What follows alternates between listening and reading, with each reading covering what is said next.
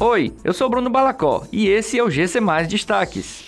Passaporte da vacina obrigatório é tema de audiência pública na Câmara Municipal nesta terça-feira. Comissão do Senado aprova PL para estabilizar preço dos combustíveis. Ministério amplia atendimento a doenças cardíacas. A Câmara Municipal de Fortaleza debateu nesta terça-feira a obrigatoriedade do passaporte da vacina na capital cearense. A audiência pública sobre o tema foi convocada pela vereadora Priscila Costa e teve autoridades confirmadas, como o senador Eduardo Girão e o presidente da FEComércio Luiz Gastão. Segundo a parlamentar, a exigência gera riscos contra a liberdade das pessoas. Na última semana, manifestantes se reuniram na Câmara Municipal para pressionar a aprovação dessa audiência pública. A Comissão de Assuntos Econômicos do Senado aprovou nesta terça-feira o projeto de lei que cria um programa de estabilização do preço do petróleo e derivados no Brasil.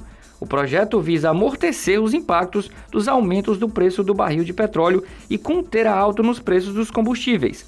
A proposta aprovada foi do senador Jean Paul Prates na forma de um substitutivo. O texto segue para o plenário. O ministro da Saúde, Marcelo Queiroga, assinou na manhã desta terça-feira uma portaria que amplia a linha de cuidado do infarto agudo do miocárdio. De acordo com o ministro, o controle epidemiológico da pandemia de Covid-19 fez com que as doenças cardiológicas voltassem à liderança entre as principais causas de morte entre os brasileiros. Com a assinatura da portaria, a linha de cuidado de atenção para as doenças do coração contempla inovações que já existem, como tratamento pré-hospitalar. Essas e outras notícias você encontra em gcmais.com.br. Até mais!